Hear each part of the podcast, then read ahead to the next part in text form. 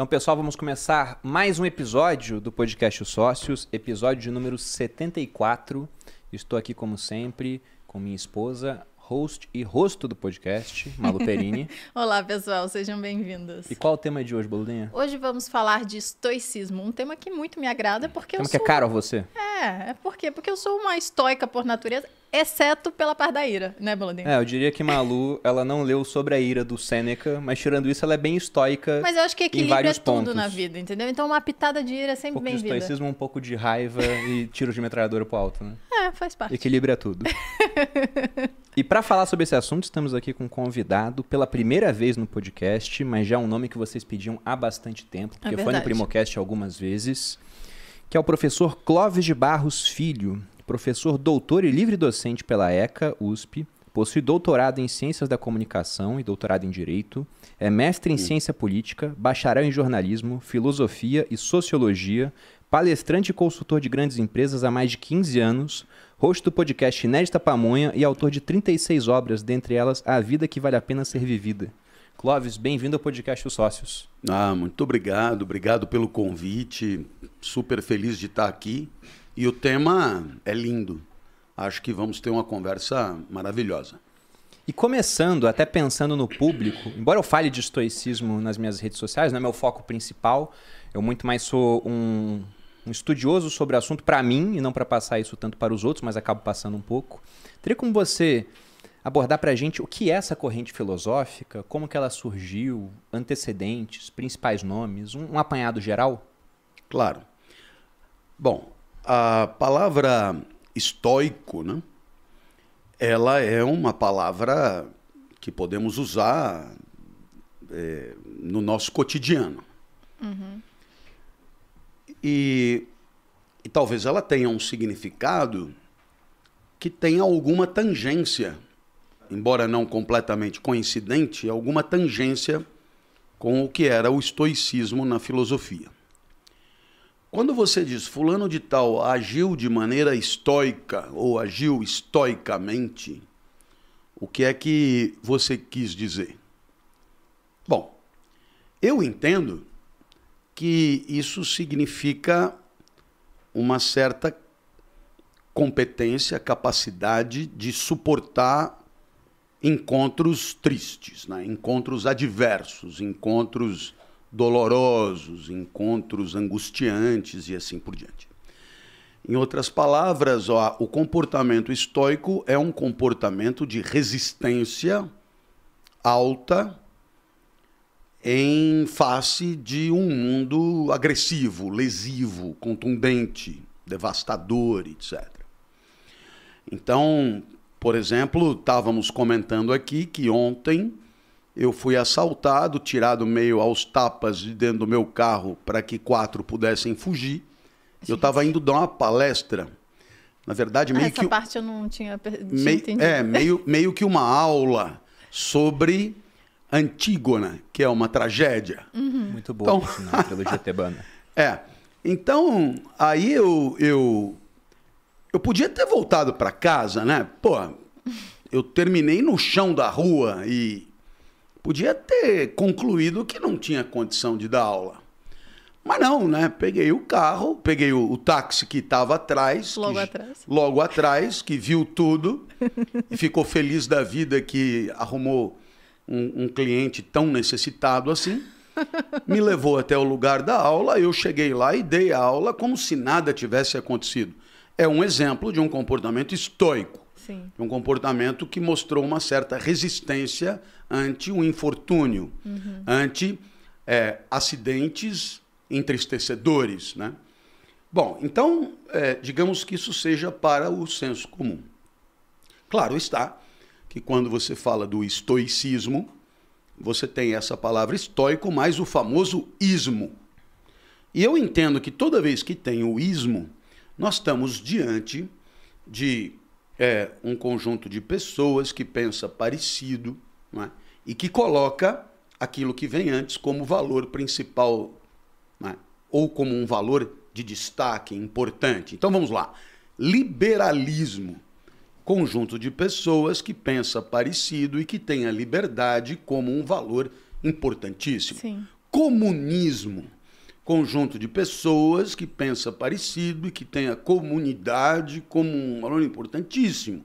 Assim como o individualismo, o indivíduo, e o oportunismo, a oportunidade, Sim.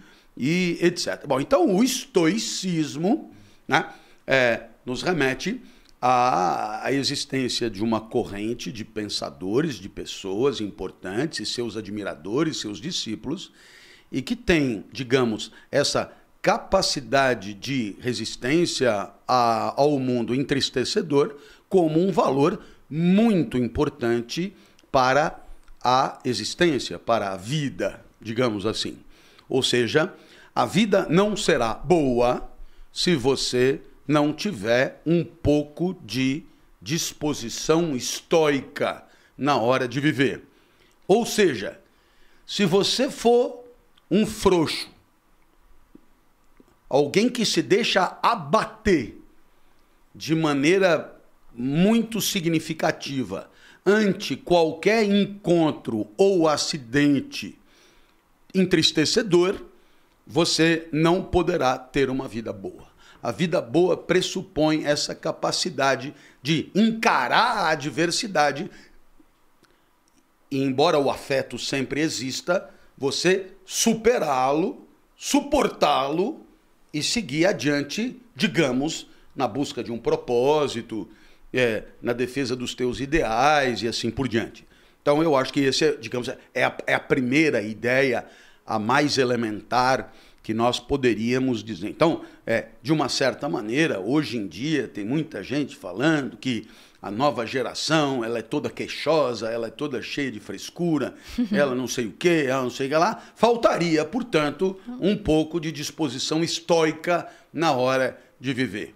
Eu, por exemplo, acho, comparando eu mesmo e meus filhos, por exemplo, que de fato eles são muito mais sensíveis à adversidade do que eu. Mas, mas muito mais, assim. A capacidade de suportar o sacrifício é muito pequena, né? Então, por exemplo... Não, Qual a já- idade deles, Cláudio? Só pra... é, eu tenho um filho de 34, uma filha de 31 e uma filha de 20. Né? E, e o que, que eu observo? Eu observo que, no meu caso, se o calo apertar, eu varo à noite, eu saio para briga, eu, né?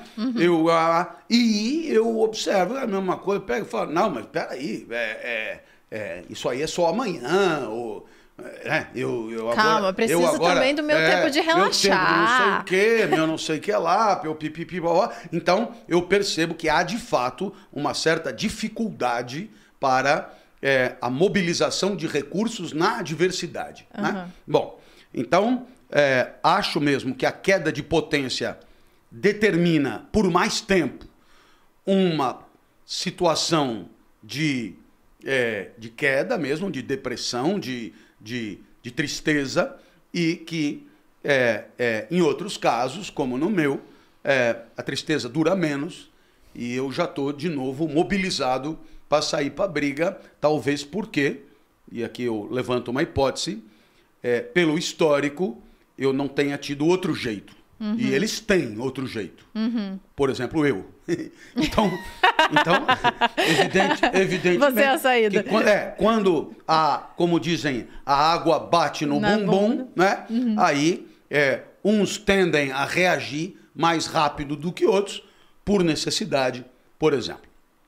Bom, na filosofia, o estoicismo surge é, na Grécia. E ele surge com esse nome porque as escolas filosóficas tinham o nome em função um pouco do lugar aonde elas é, é, aconteciam, onde as pessoas se reuniam. Sim. Então, por exemplo, a Academia de Platão era por conta do Jardim de Academos, né? o Liceu de Aristóteles também era relacionado ao lugar que ele se encontrava, e, e, e, e, e o Jardim de Epicuro também era indicativo do lugar das reuniões. Seria mais ou menos assim, é, sinceramente, alguma coisa do tipo. É, é, é, filósofos da Praça da Sé, né? filósofos de Santa Sim, sim. Cecília, Sim, sim. filósofos do Butantã e tal. E Stoa era o pórtico, a porta de entrada de, de Atenas, aonde esse pessoal se reunia. E por isso receberam o nome de estoicos. Também era indicativo de um lugar. Então, veja, não é que a palavra estoico já indicasse é, o que significa hoje. Sim. Não, ela significava a proximidade da porta de entrada. Bom, fazendo uma análise semiótica do poder, nós poderíamos dizer que quem fica perto da porta num espaço mais ou menos redondo está longe do centro. Sim. O que me faz pensar em que, que eles ocupavam uma posição, pelo menos topograficamente, periférica.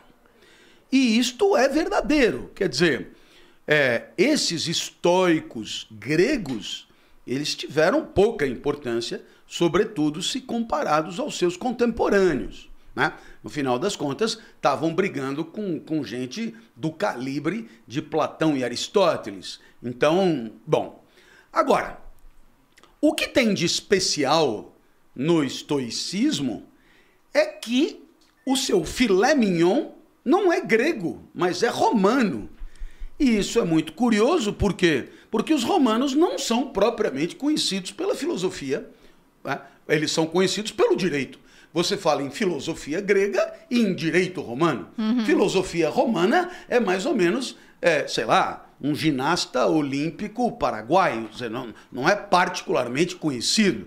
Ou, como me disseram uma vez, é, é pensador brasileiro. Eu estava num, num- num evento na Suécia e falaram: Ah, e no Brasil? Eu falei: Não, no Brasil há um grupo de pensadores que tem grande êxito nas redes sociais. Falei do Cortella, do, Carta, do Karnal, do Pondé, da Monja, do Apai. ó. E aí alguém lá falou, eu, eu, eu entendi o, o meu pequeno alemão permitiu entender que ele falou é, ou é pensamento ou é brasileiro. Pensamento brasileiro é uma, é uma aproximação esdrúxula. Bom, que sacanagem. é, é, Seria um paradoxo é, na visão não, é uma coisa. É, não é, existe. É, mais ou menos como ginástica olímpica paraguaia, alguma coisa assim. Ó. É, é, é, não é que não exista, mas não é particularmente conhecido, digamos assim. Bom, Uhum. vamos dar uma, dar uma arredondada, porque hoje em dia não se pode falar mais nada. Mas é. Você não pode falar nunca nada, mas ouvir, você ouve de tudo, né? Aí tá tudo certo. É, o que, que eu, eu teria condições de dizer? É que filosofia romana, você, claro, tem lá Cícero, tem. Bom, aí tem os estoicos de carteirinha, Sêneca, Epicteto, é, Marco Aurélio, ok, mas é surpreendente que a acme, quer dizer, o ponto alto da filosofia estoica seja propriamente é, produzida pelos romanos. É, como também nunca ouvimos falar de jurista grego, por exemplo. né? É, talvez seja ignorância minha, mas não é alguma coisa particularmente conhecida. Bom, é, um, um ponto suplementar.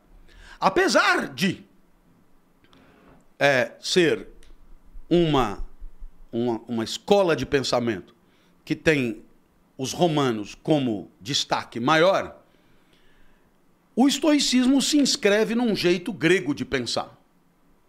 né? E nós poderíamos chamar esse jeito grego de pensar de um modo mais pomposo como um paradigma, digamos assim, né?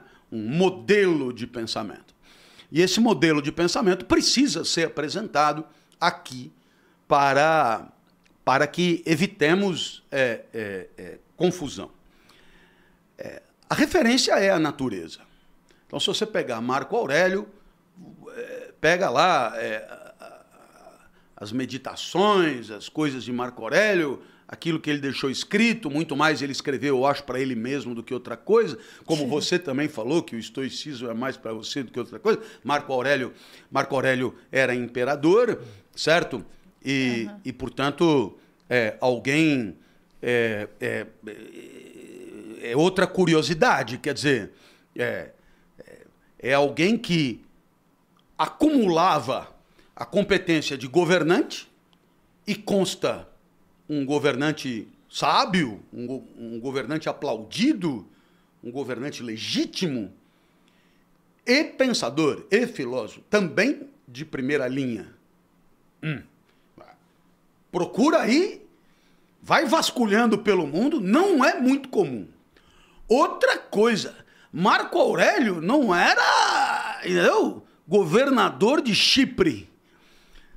Era tipo imperador de Roma, sabe assim? Tipo metade do mundo, três quartos do mundo, sei lá. Não era insignificante, tá certo? Então ele era um baita imperador e um baita pensador. né? Bom, é, é, então, retomando, jeito grego de pensar. Os gregos estavam convencidos, e aqui eu me refiro a um mainstream, a um, a um- a um jeito dominante. É claro que havia grego que não concordasse nada com isso, mas que o universo fosse cósmico. E cosmos quer dizer ordem. Então vamos lá. Isso significa o quê?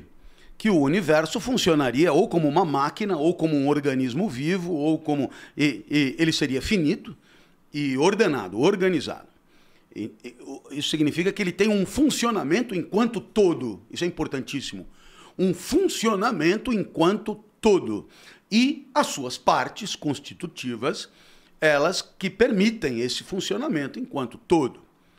Então, significa que cada parte tem, digamos, um papel a desempenhar nessa máquina. né? Então, se você imaginar que o teu organismo funciona como um todo e precisa que o intestino funcione, e o intestino tem um papel, beleza? A partir do momento que uma parte dá chabu, uma parte claudica, uma parte não desempenha o seu papel adequadamente, por efeito dominó, aquilo vai prejudicando o desempenho das outras partes e afetando, comprometendo o funcionamento do todo. Tá vendo esse jeito de pensar? Não. Sim. Então, claro, precisa de uma premissa. O universo é finito, é ordenado, e papá, papá. Tudo isso é premissa. Agora, curiosamente, se você pegar os livros dos estoicos, nenhum deles apresenta isso que é para eles uma obviedade. Nenhum deles pega você pela mão e apresenta isso. Olha o que eu estou dizendo e tal. Então, olha, quando Marco Aurélio diz que você precisa é, descobrir a tua natureza, precisa agir de acordo com a tua natureza, precisa isso, aquilo.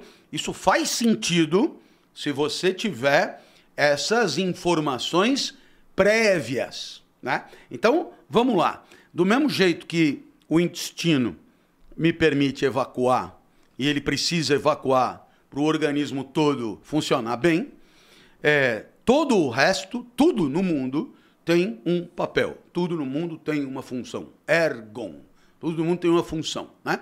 E, e, naturalmente, é, é, as coisas é, da natureza, regidas pelo princípio da necessidade, cumprem esse papel necessariamente, digamos assim.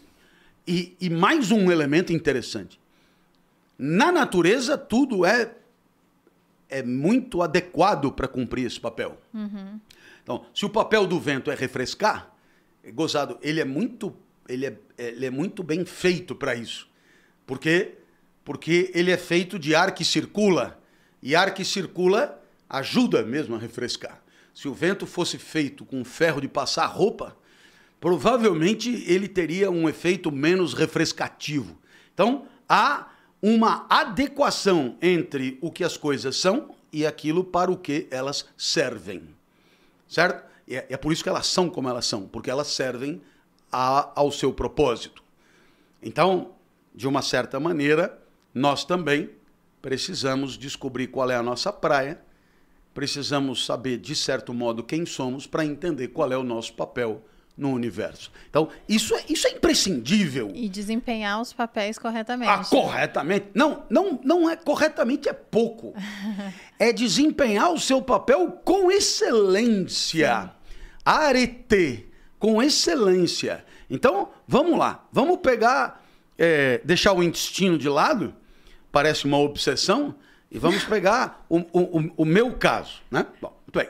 Então, como é? Qual seria a interpretação? Bom, é, meu pai queria me ajudar a, a descobrir qual era a minha praia. Então, como é que você descobre qual é a sua praia? Ainda a gente ainda não vem na maternidade Pronto. com uma espécie de manual de instrução. Olha, tais e tais e tais características. Função, professor de não sei o quê, de tanto a tanto. Como fazer para chegar lá? Estude isso, isso, isso, isso, blá, blá, né? Seria assim uma ficha de, de Seria mais fácil, inclusive. Eu acho que viria- seria terrível, porque tem países Ah, que sim. tentaram fazer É isso. verdade. Essa Que você já viria- imposição de cima É, pra é. baixo e termina em tragédia, né? Você, infantaria de frente, você, maquinista, você, Médico. orador. Não dá certo É. isso. É bom, é, é- é- também é, aí é preciso ver quem é o tirano, né? Porque é, uma coisa é uma submissão ao todo do cosmos. A outra coisa é a submissão a algum O Kim Jong-un. É, algum. É, é. Ditador, isso. de fato. É, isso. Então, bom. Aí, vamos lá. Aí meu pai me levava lá, flauta, horrível. sei que, Não, não é do ramo, não. Futebol, péssimo, que, horrível. É, pintura, pelo amor de Deus. Desenho, Foi medonho. testando várias Não, coisas. e no meu caso, porque tem gente que se vira em, em muita coisa. Aham. No meu caso, era assim, bastava pegar no negócio pro cara dizer, olha, não. né, eu, Péssimo, eu me lembro que nós- nós- eu me lembro que meu pai no- me levou para andar a cavalo. Quando você leva para andar a cavalo, você já está no fim da lista, né? Assim, ninguém começa pela equitação, né? Já está no fim. Aí o professor pegou e falou: Ô, monta aí. Que que eu tentei montar? O professor olhou pro meu. Antes de eu subir completamente no cavalo, ele falou: Viu, eu estou aqui há 30 anos, eu nunca vi isso. Né? Assim, Antes de subir? E, é, é, durante o processo, né? Essa inabilidade, ele vai levar meia hora para descobrir que a cabeça do cavalo está atrás dele e tal. É, é medonho. Então era não, não, não, mas era não com gosto. Alguém, alguém poderia dizer, nossa, eu estou dizendo, dentro do jeito grego de pensar. Sim. Alguém poderia dizer, nossa, isso é uma catástrofe. Não, não é uma catástrofe. Pior seria ser mais ou menos num monte de coisa. Né? Não é uma Eu catástrofe. acho que demora mais a chegar à conclusão. Por exemplo, eu sou mais ou menos em um monte de coisa. Então eu fiquei até quase os 30 anos Isso, tentando um monte de isso, coisa que não pronto, era necessário. Pronto, tá vendo? Demora. Então, era zero, zero, zero. E meu pai dizia, esse, dizia pra minha mãe, ele é ruim em tudo. Ou, ou então, ele é muito bom para uma atividade que o homem ainda não desempenha. Ele sabe- Então, tá- ele tem um talento incrível para alguma coisa que não sabemos o que é. Ainda é um. Não, mas sério?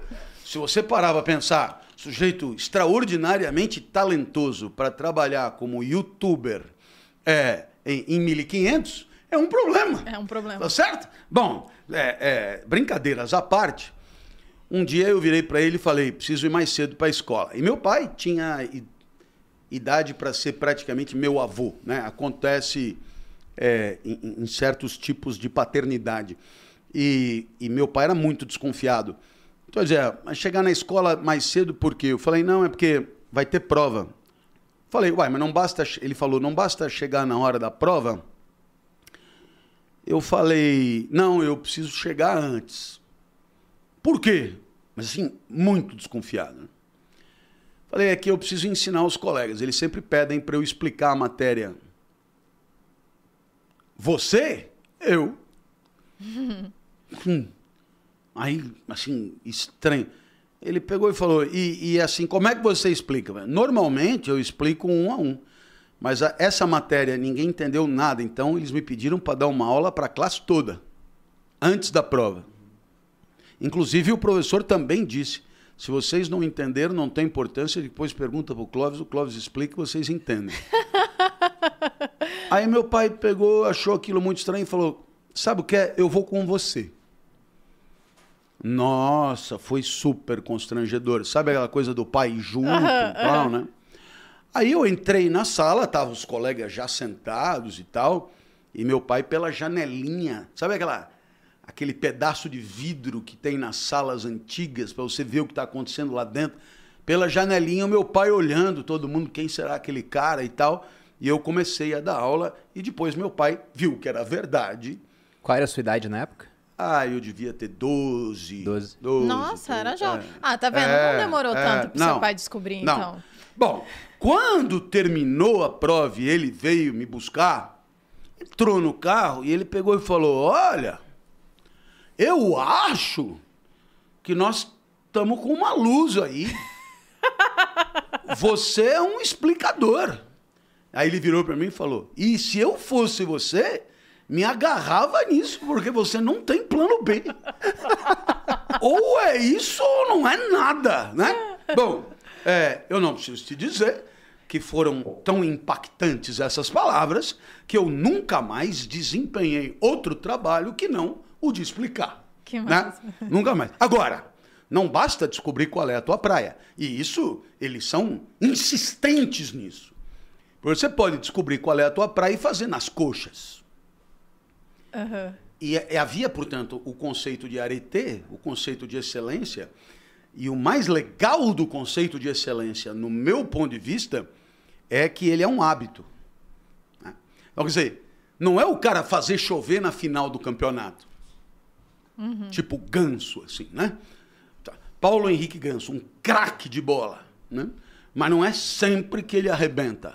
Mas quando ele arrebenta, Arrebenta muito. ele joga muito porque ele tem classe mesmo. Ele é, é- é bom de bola. Mas é, é um pouco irregular. A, a- a excelência não é isso. E o fato de ser um hábito não quer dizer só que você faça de segunda a sexta. É mais do que isso. Você não precisa nem pensar para fazer. Se tornar automático, né? Então, quer dizer, você nem se dá conta, mas você já está fazendo o melhor que consegue. É mais ou menos o que está acontecendo aqui. Ah, professor, eu nem estou entendendo nada do que o senhor está falando. Não importa, é o melhor que eu consigo fazer. Porque essa é a ideia da excelência. Tirar o melhor de si sem precisar nem pensar sobre isso. Agora, observe. Não é um padrão idêntico para todos. É tirar o melhor de si, nos limites da própria natureza. Sim. Então, veja que curioso. Você pode ser excelente e não ser bom. e isso é muito louco. Por quê? Lembra que tinha é, regular, bom, ótimo e excelente. Na verdade, esses conceitos, eles não são conceitos possíveis. Porque eles não se referem à mesma coisa. Uma coisa boa, ela transcende o particular. O excelente não transcende o particular. É o seu excelente. O excelente é o meu excelente. Então eu posso ser excelente e não ser bom. O seu excelente hipismo ainda era muito ruim, É, é, em geral. Não, era tragédico. É, né, é, o meu excelente hipismo, ele era ridículo mais para, né? Agora, é, eu dou um outro exemplo. Ô, Clóvis, deixa eu só ah, lógico, lógico. retomar aqui. Desculpa é que eu tô falando, porque eu não, Não, é eu não sei porque- fazer outra coisa. É. É porque meu papel aqui Ah. no- nesse podcast é sempre assim, simplificar. Então, acho que eu gosto sempre de trazer o conceito o mais simples possível, às vezes quase errado, mas o tão simplificado a ponto das pessoas que não entendem nada sobre o assunto Ah, você faz muito bem. entenderem. Então, acho que quando a gente começa a falar sobre estoicismo, e é um termo que eu conheci pelo Bruno, né? Porque ele lê muito sobre isso. é, e às vezes a gente acaba falando nas redes sociais e quem nunca ouviu não, não tem a menor ideia do que seja. Eu acho que você explicou de forma muito brilhante, mas se eu tivesse que simplificar, seria ser mais passível, né? mais constante, é, a partir das, de todas as, as, as adversidades que acontecem na vida, você, sei lá, ter um, um comportamento mais reto, eu diria, mais é, de alguma forma. Sem, sem muitas. Sem grandes oscilações, grandes tanto para cima quanto para baixo, exato. você conseguir Sem paixões. Perfeito. Exato. sem Perfeito. paixões. Eu, Tem- eu, eu te diria o seguinte, se me permitir. É, você usou a palavra passivo. Não, é, é, eu, eu acho que às vezes. É, é, Não, passivo então é ruim. Eu, eu, é ia ruim. ser errado. É, é ruim. Tinha uma pergunta que eu ia fazer mais na frente sobre É, isso, né? Como é. diferenciar se o cara é estoico ou é só um, um bosta que aceita tudo que acontece com ele e não É, reage, entendeu? Sim, não é isso. Mas não, porque para buscar a excelência, é assim, a- não, não, não A dá... cabeça tem que funcionar, né? Você tem que agir de alguma É, forma. Você é E de- ativo nisso. E depois, o estoicismo é a consequência de uma sabedoria Uhum. e não de uma passividade. Exato. Não é que você é um largado. Você é daquele jeito porque, mesmo podendo não ser, decidiu ser daquele jeito. Sim. Inclusive, eu, Né? eu iniciei aqui falando que eu era estoica, né? Mas É. com um pouquinho de ira. Hum. Porque eu sou, eu sou uma pessoa. Na verdade, eu acho que eu era bem irracível. Lá atrás Lá era. atrás. Então eu era uma jovem que, que é explosiva, Foi presa, jovem... aprendeu bastante na prisão, Mentira, voltou mais madura. É, eu era, eu, eu era imatura, né? Então tudo Claro. me atingia de uma forma e as minhas reações eram muito imediatas. Então eu acho que é exatamente por isso que eu acho que hoje em dia eu consigo ser estoica, digamos assim, entre aspas, porque eu trabalhei para que eu conseguisse de alguma forma impedir que as minhas reações fossem tão imediatas e que elas fossem mais é, racionais de alguma forma para serem melhores. Não, não é só isso que, por exemplo, bem no começo, acho que foi até antes de começar o podcast, quando fui fazer a chamada nos stories pra cá, eu falei que a Malu era uma estoica, mas não é por conta disso, é porque, por exemplo, o Clóvis ele colocou aqui a respeito da natureza, né? Que ele foi tentar descobrir qual era a praia dele e viu, olha, essa aqui não é minha praia. Ele não se revoltou com isso. Simplesmente ele aceitou que aquela não era a praia dele, foi procurar a praia dele e quando achou, ele partiu pra excelência dentro daquilo. Nos jovens de hoje em dia, se eles não acham a praia de cara, eles entram em depressão. Não, Então- mas eu tô falando de você especificamente. Você Ah, sim. fez exatamente a mesma coisa. Você sabe que certas coisas não são pra você. Sim. A Malu tem dislexia. Então, ela entende que quando ela vai se expressar de maneira escrita, não é tão bom quanto de forma oral. E aí, graças ao Cosmos, surgiu o YouTube, ela foi lá e fez muito sucesso. Porque se não tivesse essa ferramenta, se ela fosse fazer concurso público, ou igual ela fez a prova do Enem, O sabe aquela ex- recomendação o de ler a prova toda antes prova de começar? nunca foi bom. É, o excelente dela estava abaixo do, do padrão aceitável para passar em uma faculdade muito concorrida. Ela fez ciência política porque era o que ela permitia na época, com a nota do Enem. O Enem tem aquela recomendação: leia a prova toda antes de começar. Ela nunca leu a prova toda, nas vezes que ela tentou, porque não conseguia e não sabia que tinha dislexia, porque hoje em dia tem uma hora a mais para que tem dislexia tudo. Então ela viu aquilo que ela não poderia mudar e aceitou. O que ela poderia mudar, ela correu atrás. Né? E acho que ela tem muita sabedoria para distinguir também de uma forma ou outra. Por isso que eu falo, quando eu leio aqui os estoicos, falo, você é estoica. Tirando a parte que você era muito mais irracível e foi amadurecendo. Né? Então, por isso que eu enxergo assim. Mas quando você falou de, de estoicismo, eu até gostei do exemplo que você deu, Clóvis. Você sendo assaltado e levando o seu carro, porque isso me lembrou a história do Zenão. O Zenão de City, que foi o fundador do estoicismo Ah, isso, isso, isso, que era esse grego que ele era um comerciante e em determinado momento aconteceu um naufrágio e todos os bens dele praticamente se perderam no mar. Ao invés de ficar revoltado ou depressivo, ele simplesmente falou que a fortuna ordenava que ele ficasse mais livre para filosofar. E aí partiu realmente para conhecer mais da filosofia. Então ele aceitou aquilo que aconteceu, porque é a vida, pô. Ele foi Você vai sair no meio de uma nevasca e falar, tá nevando e não era pra estar nevando, vai se revoltar contra a natureza? Não dá, né? Simplesmente, mas por favor. Bom, é, primeiro, é, essa sua condição te permite mais do que simplesmente é, uma aceitabilidade, ela te permite uma, uma excelência é, verbal, né? Tanto que você é profissional da palavra, né? Oh, obrigada. E, e, o- e, Vamos acreditar e o faz com, com maestria, né? Obrigada. Bom, é, o exemplo é excelente, né? O estoicismo é muito isso, é uma, é uma sabedoria que te ensina a não se revoltar com o que é, mas te ensina a não se revoltar com o que é, te explicando que as coisas não giram em torno de você, né? Mas assim, a natureza vem rodando, sabe? É, digamos, a materialidade do mundo, e quando eu digo mundo é filosoficamente, porque é, eu estou falando mesmo é do universo, do todo, né? Aquilo vem. Né? Quer dizer, é, se você imaginar que a Terra está girando em torno do Sol numa velocidade que, se ela fosse um ponto, ela iria de São Paulo ao Rio em nove segundos. Né? É, se você imaginar que o Sol está girando em torno do centro da galáxia numa velocidade ainda muito maior.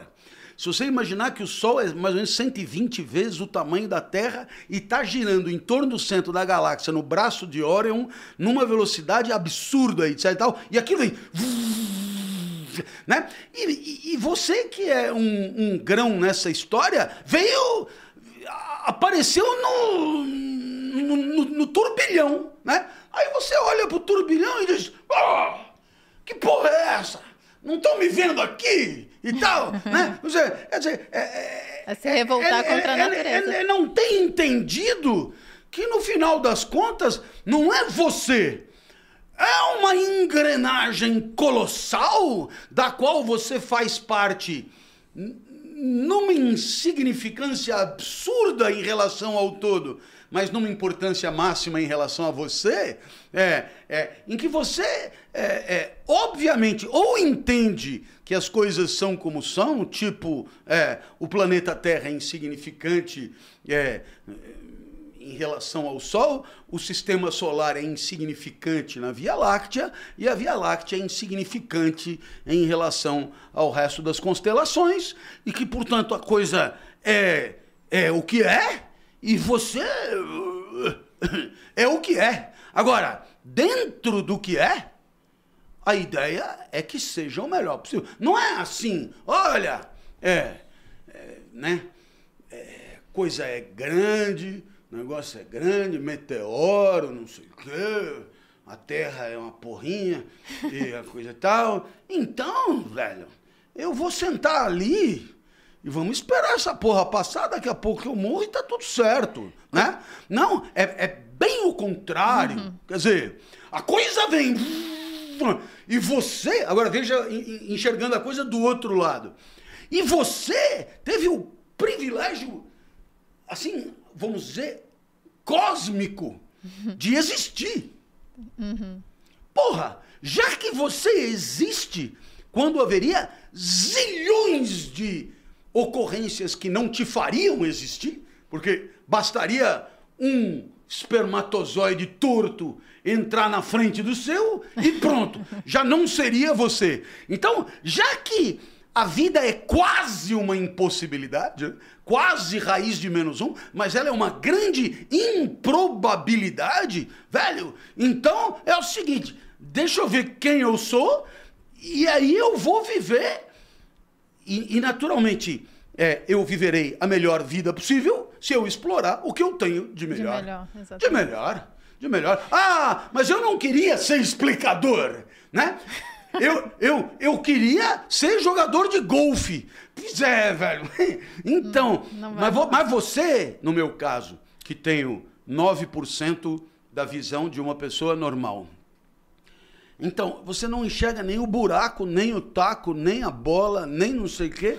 Então, evidentemente. Não vai rolar. Não vai rolar ser jogador de golfe. Então, é isso aí. Agora, é, essa aceitação é, de um lado é, e, a, e a parte que depende de nós de outro lado é que fazem a equação da sabedoria. Uhum. É o Epicteto. Metade da vida depende de você, a outra metade não depende de você.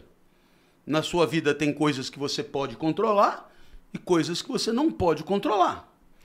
E agora, hoje em dia, né, o que, o que eu, enxergo assim é que a juventude, que você falou que é mais frágil, parece que eles querem mudar a natureza, exatamente o furacão que você disse aí, a vida está acontecendo. Sem nem arrumar a cama é, antes, né? E, e aí eles falam: não, não, não. Então vamos resolver isso daqui que eu vou inventar uma nova realidade e vamos fingir que ela existe. E é muito isso. E aí, no final, a realidade é como ela é e não como deveria ser, não como eles gostariam. E não conseguem nenhum nem outro, não conseguem aproveitar, ficam mais parados. O que, que foi, amor, que você tá eu, eu acho que falta para esse pessoal, né? não só para a juventude, porque tem cara que vai envelhecendo e mesmo assim não, é, não amadurece. Mas você citou vários dos autores estoicos uhum, uhum, mais conhecidos, uhum, uhum. né? O Marco Aurélio, o Epiteto. O Epiteto é o único que eu não li até uhum. hoje. Eu li o Marco Aurélio, eu li Sêneca. E o Marco Aurélio tem uma afirmação muito interessante, na verdade duas, que casam muito bem com o que você falou. A primeira é sobre a questão do cosmo. Eu tinha até anotado aqui, tudo que está em acordo contigo está em acordo comigo, a cosmo, ele fala. Então, se as coisas estão acontecendo, é da natureza estar de acordo com ele. E sobre essa questão da excelência, nesse livro Meditações, que é um livro que era praticamente o diário do Marco Aurélio. O Clóvis até citou que ele escrevia mais para si mesmo, então não era um livro para ser lido do que para os outros. E o pessoal pega para ler, tá muito famoso em redes sociais hoje, e quer ler como se fosse uma história de cabo a rabo. E não tem muita conexão entre as partes. Ele chegava no final de um dia e escrevia, foi um dia legal. Aí no outro dia ele estava em batalha na fronteira com a Germânia. Aí escrevia outra coisa, que não tinha nada a ver com aquele primeiro dia. Mas aqui teve uma hora que ele faz uma afirmação que bate com essa questão da excelência. Ele fala para executar cada ato da sua vida como se fosse o último. E parece que essa frase passou para os nossos dias hoje de uma maneira deturpada. O pessoal entende que é viva cada dia como se fosse o último. E essa diferença de entendimento gera uma grande diferença prática na vida. Porque se eu for viver cada dia como se fosse o último, eu não estava nem aqui gravando podcast. Eu estava por aí, né? A vida louca, bebendo, enchendo a cara, usando droga e, e sei lá por que acabar minha existência naquele dia. Só que geralmente não acaba. Né? Esse é o problema. Vai ter um dia seguinte e vem as consequências.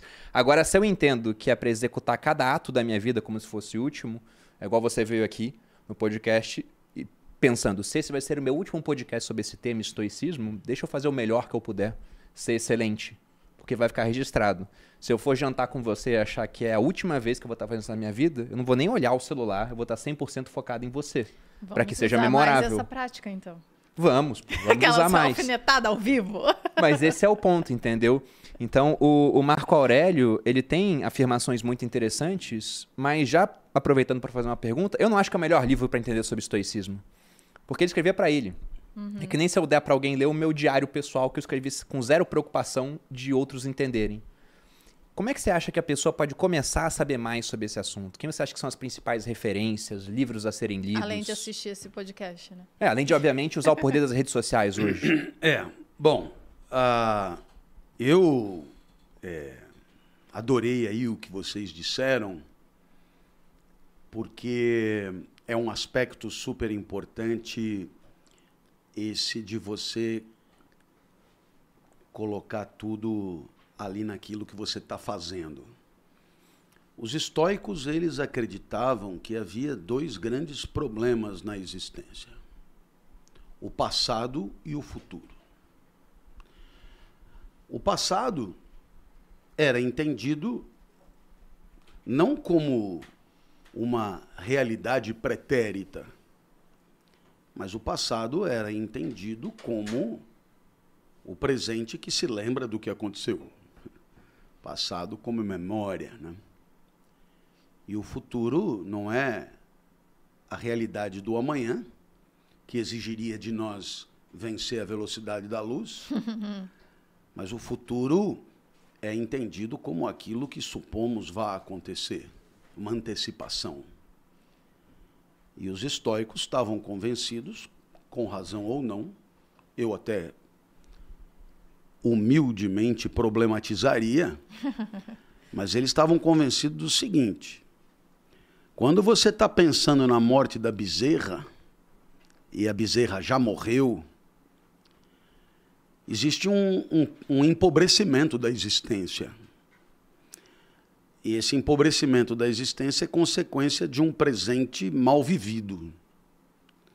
Quando você está pensando no que vai acontecer, porque é mais ou menos assim, pessoas mais velhas tendem a se lembrar mais, pessoas mais jovens tendem a antecipar mais, Uhum. por questões mesmo quase que matemáticas, né? É Quer dizer, é, é o que, é o que já foi vivido, por exemplo, no meu caso, já estou muito mais para saudade do que para planos de carreira, né? mas eu suponho que meus filhos seja o contrário. Bom, nos dois casos é de se lamentar, por quê? Porque nos dois casos o presente está xoxo. O presente e o passado, o, o, o futuro e o passado são formas de escape de um presente desagradável, de um presente mal vivido, de um presente de- é, sem excelência, de um presente desalinhado da própria natureza, de um presente indevido, digamos assim. Então, é, de certa maneira, nós imaginaríamos uma felicidade é, sem nostalgia e sem esperança. Portanto, uma felicidade desesperançada, uma felicidade é, aonde a imediatidade do presente é de tal maneira preenchedora, é, da alma que inviabiliza né, esses desvios para o que já aconteceu e para o que vai acontecer. Então, eu, pod... eu poderia citar o livrinho do professor Esponvilha, Felicidade Desesperadamente, a tradução é ruim, não é desespero, é desesperança. Né? É, e, e, é um, é um, é um, é um eu, você a ponto de, de, me perguntar por onde eu iria, né? Então esse é um, é um, é um livro atual escrito por um professor que está vivo, é, que fala de coisas atuais, mas que é, apresenta esse aspecto do estoicismo que me parece fundamental, que é a capacidade de conferir ao instante vivido toda a sua relevância, todo o seu valor, toda a sua potência, toda a sua intensidade toda a sua força. Né? Então, a título de exemplo, eu aqui nesse podcast. Você pode nem estar tá achando o máximo que eu estou falando, porém, saiba, aqui eu estou 200% focado no que eu estou falando. Não tem essa de saber, escuta, esse pessoal não vai almoçar, ou que hora essa porra termina. Ou seja, não, não existe espaço para isso, por quê? Porque porque existe uma imediatidade do tempo presente que é preenchedora da existência. E é aqui que ele falou, né?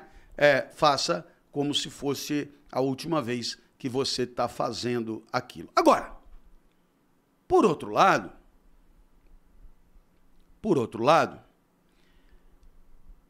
é, eu queria ponderar duas coisas. É, a primeira delas é quando ele falou: se eu soubesse que ia morrer amanhã, eu nem estaria aqui gravando esse podcast.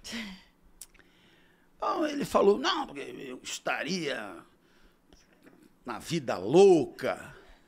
Foi isso que você disse, não foi? Sim. Não é. Só vou me reportar quantas drogas aqui. É, que eu não nem uso. gosta. É, é, nem gosto. Não, eu, mas eu dei um exemplo mas eu, pessoas. eu já cortei isso. Eu só falei que, né? E, sabe... e, aí, aí é que eu me perguntaria.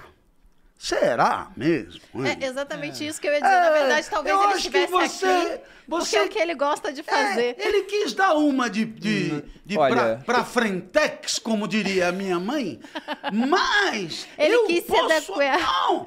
Porra, se o cara virar para mim e falar, malandro, é o seguinte, a coisa acaba amanhã se vira 24 horas. Eu vou arrumar aula para dar. E por quê? Porque essa é a minha vida. E, e, e, assim, seria completamente aberrante eu trair a minha vida agora procurando prazeres que, no fundo, são completamente exteriores a ela, em relação aos quais eu tenho a mais absoluta ignorância. Uhum. A minha vida toda foi essa aqui, e isso aqui é o que eu faço de melhor, isso aqui é o que eu gosto de fazer, e é, e é isso aqui que eu farei até o último dia.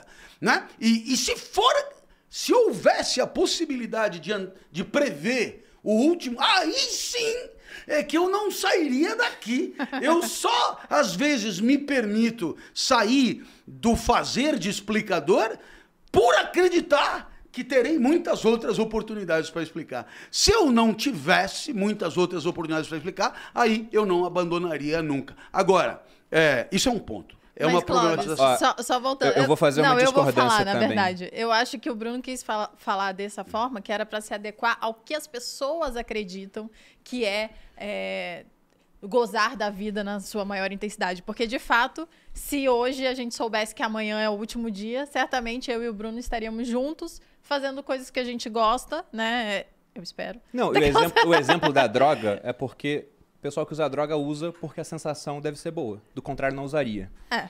Mas assim como você me deu o será, eu devolvo o será para você. Porque falar, ah, vou estar tá na vida louca. Será, realmente, pensando aqui com mais tempo, não seria vida louca. A gente estaria em casa junto. Transando. Eu ligaria para minha mãe, ligaria para os meus avós, possivelmente veria eles.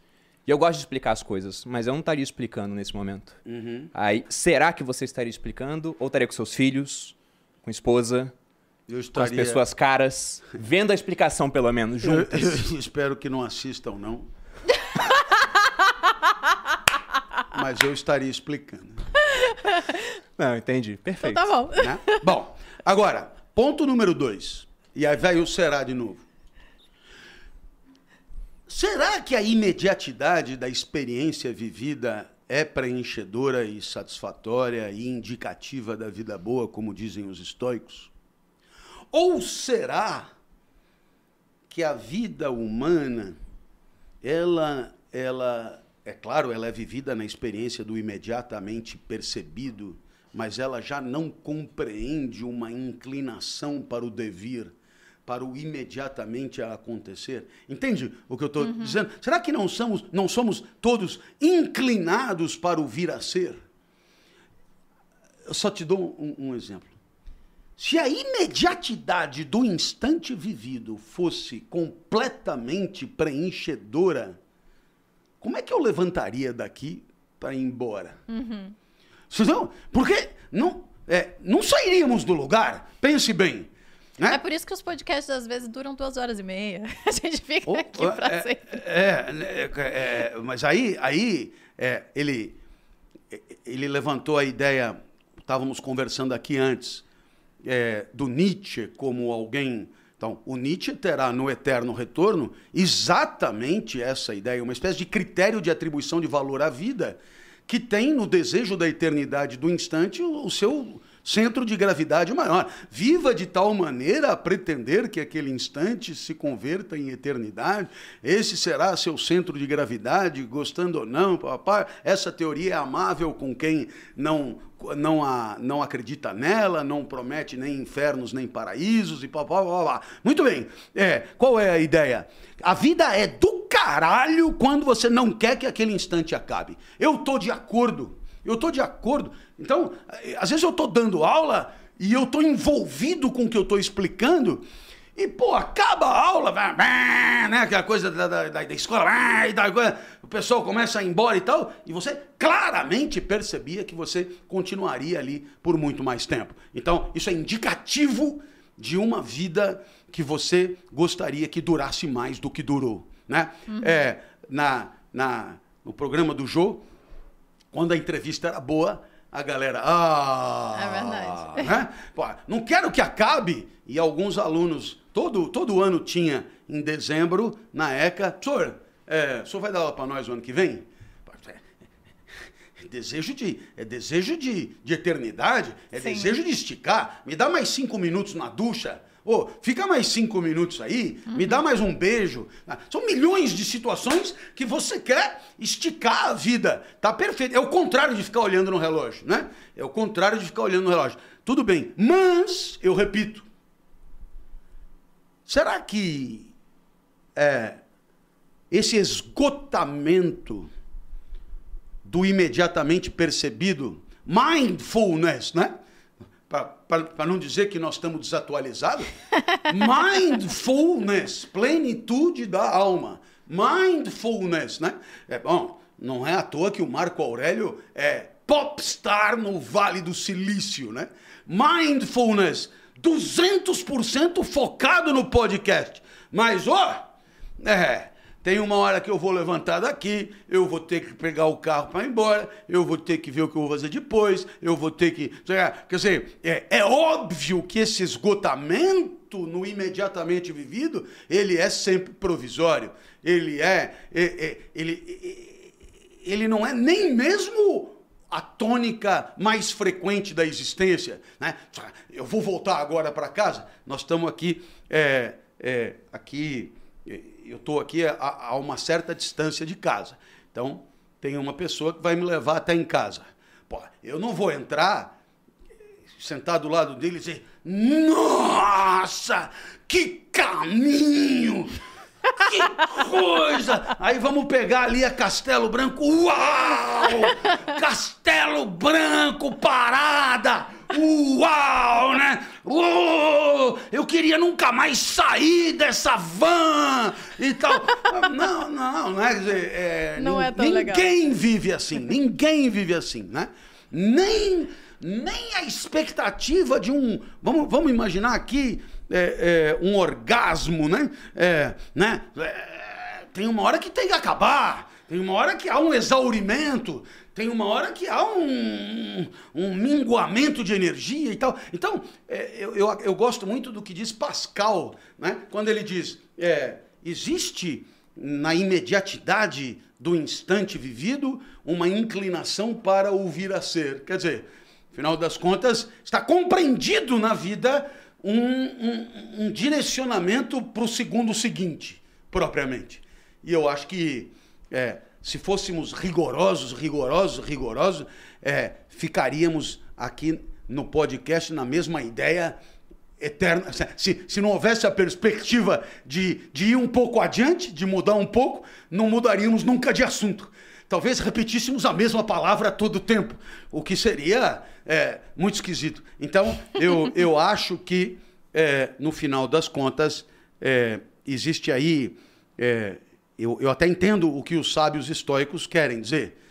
É claro que se você passa a vida inteira se lembrando do que já viveu, há um enfraquecimento, há um empaled... É, é, deixa eu ver, pálido empalidecimento da vida, né?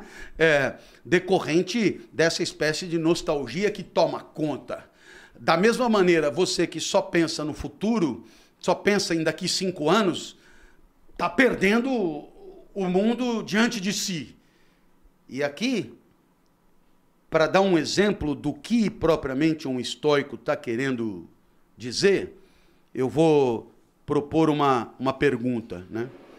Vamos imaginar dois alunos que acabaram de passar no vestibular e vão fazer o mesmo curso. Seja lá o curso que for. E eles vão se formar daqui cinco anos. Um deles, de maneira obsessiva e estoica, vive cada aula como se fosse a última. Uau! Sabe aquele aluno, né? O professor entra, o cara já tá com o caderno aberto na página, né? Os livros ali. O professor, bom, hoje nós vamos falar. Né?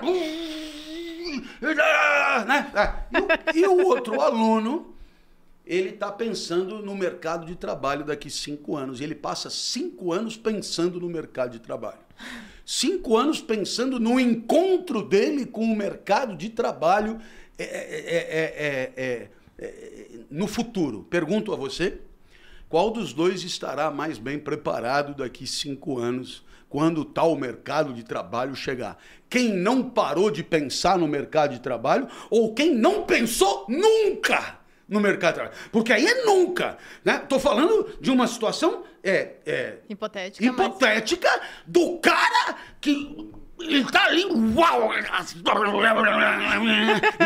E o outro que em momento algum se dedicou ao instante vivido e, e, e, só cogitando o futuro, o futuro, o futuro, o futuro. É, é uma pergunta. É nenhum uma pergunta dos dois. Faço. Na minha opinião, nenhum dos dois. Mas não posso escolher não, essa. Não, é, não. É, é, é, porque nós estamos discutindo aqui é, essa tese histórica de que toda pre... o, o, o, estoicismo seria uma espécie de presencialismo. Uhum. de presencialismo.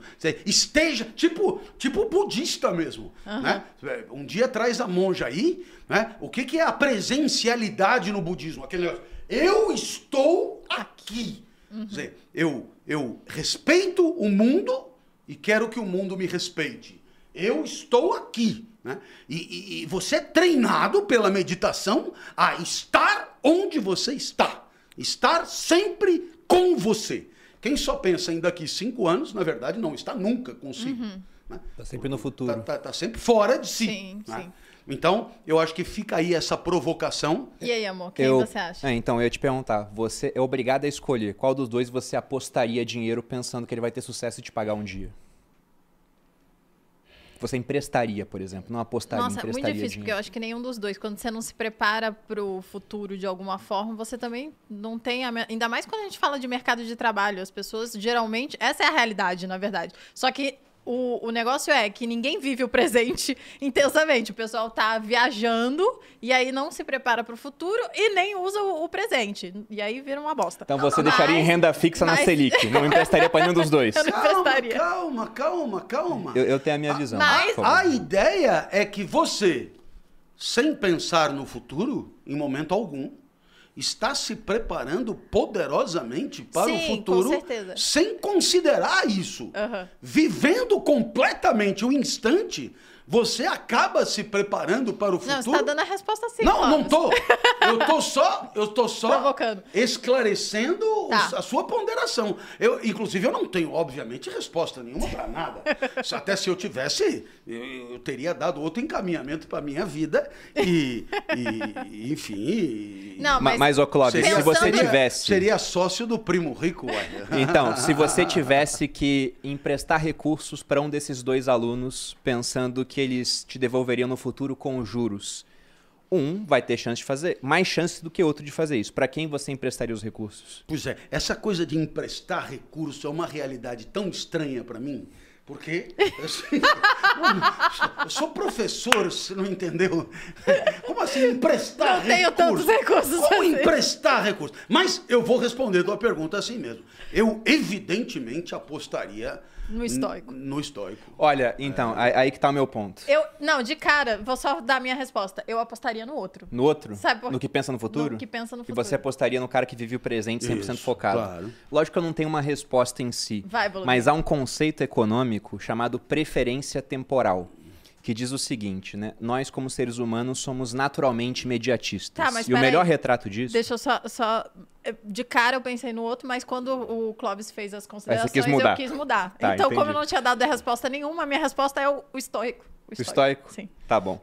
Então, o ponto é o seguinte: nós, como seres humanos, somos naturalmente imediatistas. A gente quer as coisas hoje ao invés de no futuro. E uma criança é um exemplo disso. A criança, ela quer as coisas na mesma hora. Se ela tá com fome, ela chora, alguém dá leite pra ela. Se ela se cagou, ela chora, alguém vai lá e troca. Se ela vê um brinquedo, ela chora pra ganhar o brinquedo. Só que à medida que a gente vai amadurecendo, a gente vai considerando prazos maiores de planejamento. Um jovem vai para a sua faculdade, entendendo que vai ficar durante cinco anos, por exemplo, ganhando menos dinheiro, porque nem trabalha ou vai ter um emprego de meio período, para que depois ele possa ganhar mais dinheiro. Então ele faz isso naturalmente pensando no futuro. Na idade adulta, é isso que diferencia a gente, uma pessoa madura, de uma pessoa imatura. A pessoa imatura ela não pensa no futuro. A madura ela pensa. E ao longo da vida, quem tem níveis de preferência temporais mais baixos, ou seja, o cara ele topa adiar o presente pensando em ter mais no futuro, acaba se dando melhor. E aí no final da vida, o ciclo é esse aqui. Você começa com um nível de preferência temporal muito alto, ele vai baixando, você fica com foco no futuro, e quando tá mais velho, algumas pessoas voltam a ter um foco mais imediato, porque entendem que são mortais, né? Memento mori, como os estoicos dizem. Só que tem cara que não. O Warren Buffett tem 90 anos e o foco dele está no longo prazo, porque ele vai deixar dinheiro para a fundação do Bill Gates, para a fundação dos filhos dele, pensando que esse dinheiro vai fazer muito bem para as pessoas depois que ele se for. Então, pensando nesses dois caras, eu daria dinheiro para os dois. Eu Não diversificaria. vale, amor, assim. Mas eu acho que a Ah, chance de tá ser roubando. pago. É, Não, Tá pô. roubando! Mas eu tenho a minha explicação, porque como você disse, o cara que tá com foco no presente está se preparando melhor Hum. pro futuro, É. assistindo melhor a aula. Só que o outro cara que pensa no futuro, ele consegue se planejar melhor. A gente pensa daqui a 10 anos. Sim. Tem as metas do grupo aqui para esse ano, tem meta de 5 anos, tem meta que daqui a 5 anos vamos fazer um IPO, por exemplo. Se eu só pensar no presente, as coisas só vão acontecendo no final das contas. Eu deixo de direcionar aquilo que tá sob o meu controle, porque muita coisa não tá. E esse é um outro ponto. Por que, que eu daria dinheiro mesmo pro loucão que tá lá? Meu Deus, Castelo Branco, agora entrou na aula e agora é a aula. Porque há muita aleatoriedade no meio do caminho. Sim. Aí eu faria que nem o Sêneca diz aqui. Tem uma frase que ele colocou, se eu não me engano, é aqui no Sobre a Ira, que ele diz que o começo está em nosso próprio poder, a fortuna decide o assunto. Então toma o dinheiro aqui pros dois, sei que esse aqui o loucão tem mais chance da calote, mas de repente o loucão vai ser o cara que vai fazer alguma coisa muito doida realmente, ganhar muito dinheiro. Só que o nível de preferência temporal acho que é importante. Olha aí, você ficou tipo eu. No- Indeciso? É, é tipo É. no final das A contas. vida é isso, né? Difícil. Só que como você é rico, você apostou nos dois. Posso apostar nos dois. Posso apostar nos dois. Olha, eu, eu uma vez fui dar uma palestra em Porto Alegre, palestra dessas de mercado, né? Terminou a palestra, uma pessoa veio me dizer o seguinte: professor, é, trabalho numa comunidade é, e aqui eu estou me referindo a uma favela mesmo, porque a palavra comunidade, dependendo do meu interlocutor, poderá ter os significados mais diferentes. Clóvis, você tá vivendo muito na internet, você tá sempre se explicando, né? É difícil, a internet é difícil. Não, é. Ele já tá aqui. O que, que vamos pensar? E, e é assim, gente. A vida inteira a gente fica. Não, mas é porque comunidade é, é um conceito é muito, muito, muito, muito específico e que não tem nada a ver com o tipo de moradia. Onde, Aham. né? Bom, de qualquer maneira, eu, falo, ó, eu trabalho é, com esse pessoal e tem uma galera numa quadra de futebol de salão te esperando, gostaria muito de te ver e tal, crianças, jovens e tal. É, você não iria lá dar um alô? Eu sei que você está cansado e tal, mas é só dar um alô. E, e aí eu falei, não, vamos embora. Aí chegou lá, de fato, tinha uma quadra de salão, uma pinhada de gente, etc tal. Então, né, o combinado era eu dar um alô. Mas aí eu entendi uma coisa é, sobre o tal do arete, né?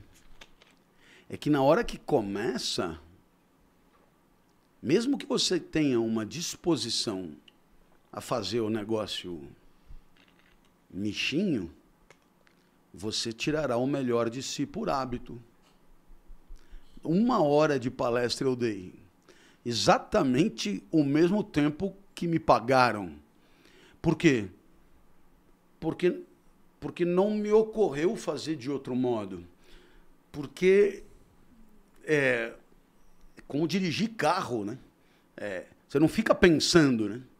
Então ali eu comecei a falar e quando eu vi, eu estava no mesmo patamar de engajamento de qualquer outra situação. E eu acho que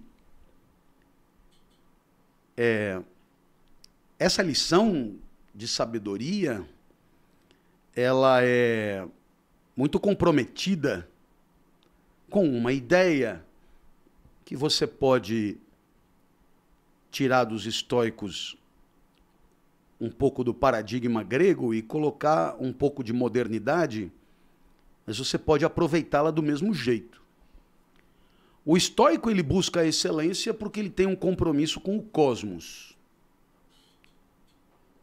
Nós que já sabemos depois de Copérnico, Galileu, que o cosmos não é bem como os gregos pensavam, ou pelo menos, não é que não seja bem. Hoje nós achamos que não é bem como os gregos pensavam, pode ser que passemos a voltar a achar ou achar outra coisa, né? Eu não estou falando da verdade, eu estou dizendo do estágio atual da, da observação científica, da astrofísica, né? Nós poderíamos dizer que a excelência pode ter um compromisso não mais com o cosmos, mas com a humanidade, por exemplo. Quer dizer, eu não estou aqui em defesa do bom funcionamento do cosmos, mas eu posso buscar a excelência em defesa de um certo entendimento de humanidade. Ou seja, a certeza de que a humanidade se define também pelo que eu faço. E a certeza de que o que eu faço ajuda e participa da construção de uma certa humanidade. As duas coisas. De um lado, a humanidade é como se a humanidade esperasse eu agir para saber quais são os seus limites. A vida vem antes da definição. A, a existência precede a essência. Ou então, ao contrário, o que eu faço impacta a humanidade, ajuda a transformá-la. Nos dois casos, eu não estou falando só em meu nome. Portanto, a minha responsabilidade ética é maior do que o meu desempenho para mim. Mais ou menos assim. É, se eu me sair mal, é problema meu. Né? Ah, você foi lá no podcast? Fui. Você falou lá com os sócios? Falei. E aí, como foi? Ah, eu me saí muito mal, mas é problema meu. Se houver respingo de reputação, glória, aplauso, etc., é problema meu. Não. Não. É, os estoicos achavam que não porque estamos no universo. Os humanistas, como eu, eu sou um humanista, né? É, é, é, a minha responsabilidade não é com o universo porque eu é, uma, é, uma, é uma realidade que me, me, me, me transborda e muito. Mas a minha responsabilidade é com a humanidade. Eu me sinto integrante de um time A maioria desse time já morreu, outra maioria está por nascer, e o fato é que tem alguns que estão aqui jogando comigo. E eu me sinto importante, por quê? Porque não tem uma definição de humanidade antes de eu, de eu me manifestar. A humanidade é o que o homem faz, é o que a mulher faz. Sim. E, portanto, eu tô no bolo. Eu tô no bolo. Então, o meu compromisso é que, digamos, a humanidade seja melhor em função do que eu tô fazendo. O meu compromisso é que eu não não destoe, não prejudique, não comprometa a humanidade com o meu desempenho. É quase assim para para usar uma alegoria bem tosca, mas como toda boa alegoria tosca ajuda a entender muito. Você na natação tem provas individuais e você tem provas de revezamento. É claro que no atletismo também, mas aí eu conheço menos. Então você nada lá, sei lá, sem peito, 200 medley. E você tem o desempenho que tem, pegou segundo, pegou terceiro, ganhou, é problema seu e tal, coisa e tal. Só que no revezamento não é bem assim. No revezamento, é, se você for mal, perdem os quatro. E eu me lembro que um tempo da minha vida, lá no começo, eu nadava mais ou menos. E calhou de eu fazer revezamento com três excelentes nadadores. Não tinha ninguém para nadar peito, eu era nadador de peito, entrei ali no meio. Um desses nadadores chamava Ricardo Prado, vocês sabem, campeão mundial, vice-campeão olímpico, etc., que abria de costas. Então era costas, peito, borboleta e crawl. Então, tipo, campeonato brasileiro. Ricardo Prado abre de costas e deixa 10 metros de vantagem. Estou exagerando, mas é uma vantagem confortável. Aí caía eu no peito. Nossa! Porque eu, eu falava, velho, eu não posso ser responsável pela derrota do grupo. Então eu dava no revezamento, eu fazia um tempo muito melhor, mas muito melhor do que na prova individual. Muito melhor. Por quê? Porque, vamos combinar, assim, o meu interesse pela minha vitória na natação era muito relativo, assim, sabe? Eu nadava porque meu pai me obrigava, eu nadava porque eu tinha asma, eu nadava porque eu não sei o quê. Mas assim, se eu ganhasse ouro, prata, tanto que eu Dava não tenho nenhuma medalha, não tenho. E assim, cheguei. Cheguei a fazer uma coisa ou outra, sei lá, individual eu fui campeão paulista, fui campeão brasileiro uma vez e tal. Agora, no revezamento a gente bateu o recorde sul-americano e assim, eu nadei, eu cheguei morto no final, morto, porque eu não ia prejudicar o grupo. Pois é assim que eu me sinto nessa perspectiva. A busca da excelência é por conta da integração a um time, a um time que está precisando de mim naquele momento, que eu dê o melhor de mim para que esse time possa ter o melhor desempenho possível. E eu acho que é um excelente modo de entender ética nos tempos de hoje, esse que eu estou acabando de explicar. Nossa, gostei bastante dessa definição.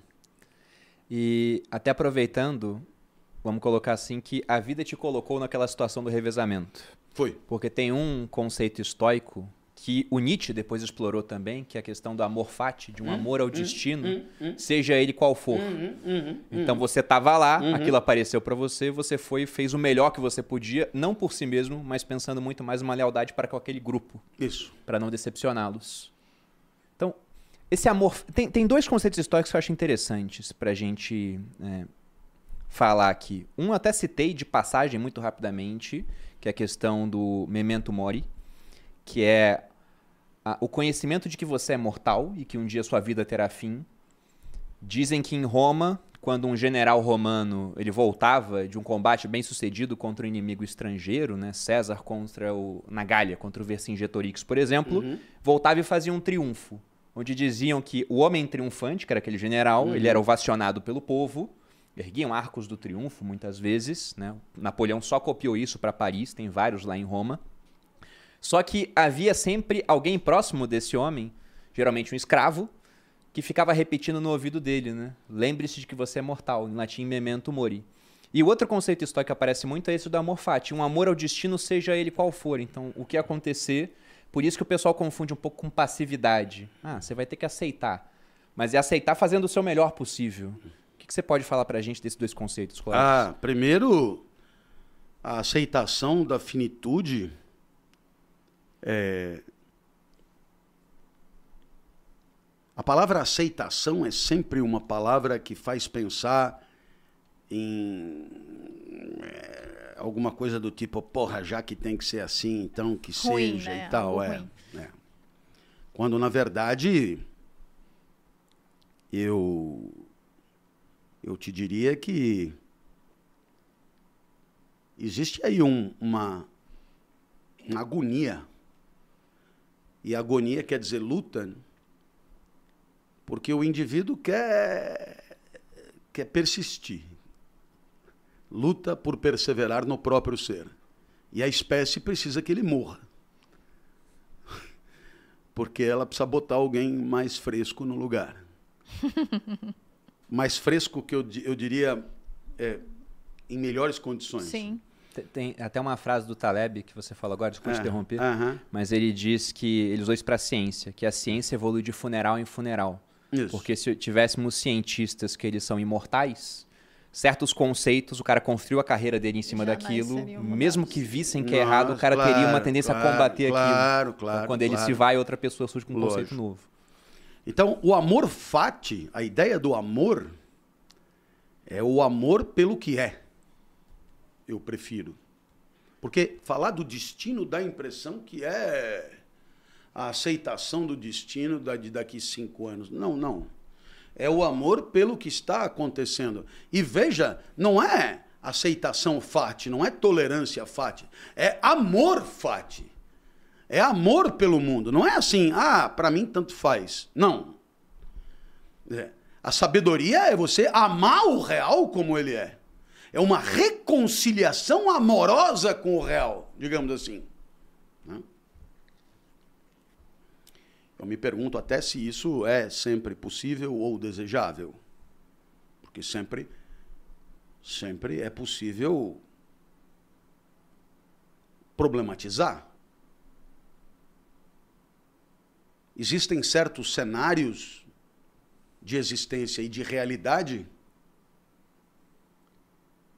que, num primeiro momento, aparentemente precisam ser transformados e, portanto, combatidos e, portanto, negados e, portanto, até odiados.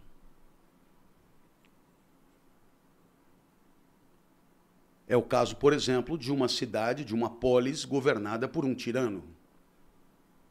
Por um tirano injusto. Agora, é claro, é mais fácil o amor fati quando você está fazendo caça submarina no Mediterrâneo. né? Ano Aí, novo em Maldivas. aí, é, aí você vê a maravilha da natureza numa roupa aquecida, sabe-se lá qual é o material que aquece, e você ali, bem alimentado. Só aí é uma beleza o amor fati. É menos legal com crianças doentes, morrendo de fome. Não. Então, é, eu te diria que esse amor pelas coisas como elas são é indicativo de uma sabedoria em relação ao qual, a qual o meu espírito ou não se alinha ou não alcança. Eu não consigo amar o mundo como ele é. Eu consigo amar pedaços. Mas não é pedaços que o Nietzsche está falando. Porque senão você cai no niilismo, você cai é, é, no valor. Eu amo o que é bom e detesto o que é ruim. E aí pronto, já não é. Não, não, não. É o amor pelo real. Bom, esse é um ponto. Quanto à questão da finitude, isso eu eu me remeto à Odisseia. Ulisses volta para casa. E a Odisseia chama assim porque Ulisses em grego é Odisseu. Seria então Cloviséia ou Maluséia, que é a aventura de voltar para casa. E Ulisses fura o olho do ciclope Polifemo E para ciclopes, você sabe, só tem um olho. É um problema. É diferente do oftalmologista que me operou. Ele me cegou um olho e disse: fique tranquilo, porque o Detran autoriza a direção monocular. Então, é um pouco diferente do Meu Ulisses. Deus. É, é. É um pouco diferente do Ulisses. É, Muita morfate nessa hora. né? Gente. ele fala: Olha, eu colei a sua retina direitinho. Se você não está enxergando, eu não sei porquê. Ah, Né? Eu não sei porquê. É... Então, Ulisses, ele furou o olho do ciclope Polifemo e, e a, e a desgraça é que o ciclope Polifemo era filho de Poseidon, deus dos mares. E Ulisses estava voltando para Ítaca, que é uma ilha. Se você mora numa ilha, a última pessoa com quem você deve arrumar confusão é com Poseidon. E Poseidon resolveu atormentar Ulisses. Ulisses foi parar na ilha de Calipso e Calipso era uma deusa maravilhosa, uma mistura de Isis Valverde com Rui Barbosa e Juliana Paz. nossa. E, e aí, e aí, e deusa e, gos- e apaixonada por Ulisses e gostava de sexo. Essa combinação é raríssima. A pessoa ser deusa, ser linda, mas ainda gostar de sexo é muito. E com ele ainda, você é o mago. Aí, e com ninfas fazendo churrasco de lagosta e não sei o que. E aí, ah, e Ulisses ficou sete anos nessa ilha, chorando, querendo voltar para Ítaca, para o seu lugar, etc. E tal. Aí Zeus mandou Hermes ir lá avisar Calipso para soltar Ulisses. E Calipso tenta uma última cartada. Ulisses só ficaria lá se quisesse. Então ele, ela oferece. Se você ficar aqui, eu te dou a eternidade e a juventude. A eternidade quer dizer vira Deus, apoteose, virar Deus. E juventude, claro, porque não adianta nada eu dizer que você não vai morrer nunca, você vai envelhecendo e vira uma uva passa. Também não, não adianta nada. Então, eu te dou a eternidade e a juventude. E Ulisses, então, tem diante de si, de um lado, uma vida de mortal e de outro lado, uma vida de Deus, para escolher. Então, a resposta de Ulisses é: veja, paradigma grego, portanto estoico. Eu sou mortal. Eu sou finito. Portanto, a única chance que eu tenho de levar uma vida boa é enquanto mortal, enquanto finito. Então, a reflexão toda da filosofia é essa. Como viver uma vida boa sendo mortal? Porque se porventura eu aceitar a sua proposta, eu cometo a maior blasfêmia para os gregos, que é pretender ser mais do que se é, que eles chamavam de híbris. Então, não posso aceitar a tua proposta. Eu quero voltar para casa, que é onde eu vou, eu tenho que é o meu lugar natural, que eu vou viver uma vida boa para um mortal. E, portanto, você tem aí uma possibilidade que é a possibilidade de entender a felicidade ou a vida boa dentro dos limites da mortalidade. É, E isso é muito louco, quer dizer, é, todos os valores da vida, isso é para dizer de outro modo, né? Todos os valores da vida só são valores porque estão vinculados à ideia da finitude, à ideia da mortalidade. Então, por exemplo, eu defendo o meio ambiente. É um valor. Por quê? Porque posso destruir o planeta e posso acabar com o meio ambiente. Então, finitude. Dois, eu defendo um projeto. Por quê? Porque o projeto pode fracassar, pode morrer. Então, porque as coisas podem fracassar, podem morrer, podem se destruir, então eu tenho valores. Os valores são vinculados à finitude. São, né, tipo, é, eu me alimento bem. Por quê? Porque quero saúde. Por quê? Porque com isso eu viverei uma vida finita. Quer dizer, é, se eu tenho, por princípio, por definição, que eu sou eterno, não tem saúde mais. Não tem, não, não, não tem valor nenhum, na Sim. verdade. Acabou. Acabou. Né? Então, nesse sentido, eu, eu diria que a questão da finitude é mais do que uma questão de aceitação. É uma questão de sabedoria. Toda a sabedoria começa daí. Né? Então, o mito de Gilgamesh, a primeira história que se tem notícia da humanidade. O rei que não queria morrer. Então, é muito emblemático né? você imaginar que a primeira história que se conta seja de um rei que não queria morrer. Então, é muito indicativo de que esse problema ele é contemporâneo ao homem e à mulher, ao humano. Né? E nesse sentido, eu, é, eu me preocupo, porque no final das contas, não é nada certo que tenhamos aceitado a finitude. Nada certo. Jeff Bezos não aceitou. Está investindo bilhões em extensão da vida. Isso. E vai saber onde isso vai parar. Então, qual é a ideia? Eu pego o meu cérebro, tiro e ponho num outro corpo que está em melhores condições e aí eu continuo. Ou então, eu congelo, né? Tem um milhão de saídas. Ou então, vou morar não sei aonde, onde não tem erosão, não tem... Então, quer dizer, todas essas são, para os gregos, híbris. Ou seja, uma luta contra um, um dado de realidade, veja o tal do estoico, né? aceitação da, da, que é a finitude. Sim. Que é a finitude. Agora, aqui vai uma pergunta a quem está nos ouvindo. Mas essa pergunta é para você responder não descostas como o seu boneco da escolinha do professor Raimundo, mas para você responder depois de meia hora pensando. Não é para responder No chat agora. no, no, De bate Na pronto. lata. no vômito, né? E qual é a pergunta? Eu te dou duas alternativas. Uma delas é você morrer quando tem que morrer mesmo. Seja lá na idade que for. E a outra delas é a seguinte: ouça bem.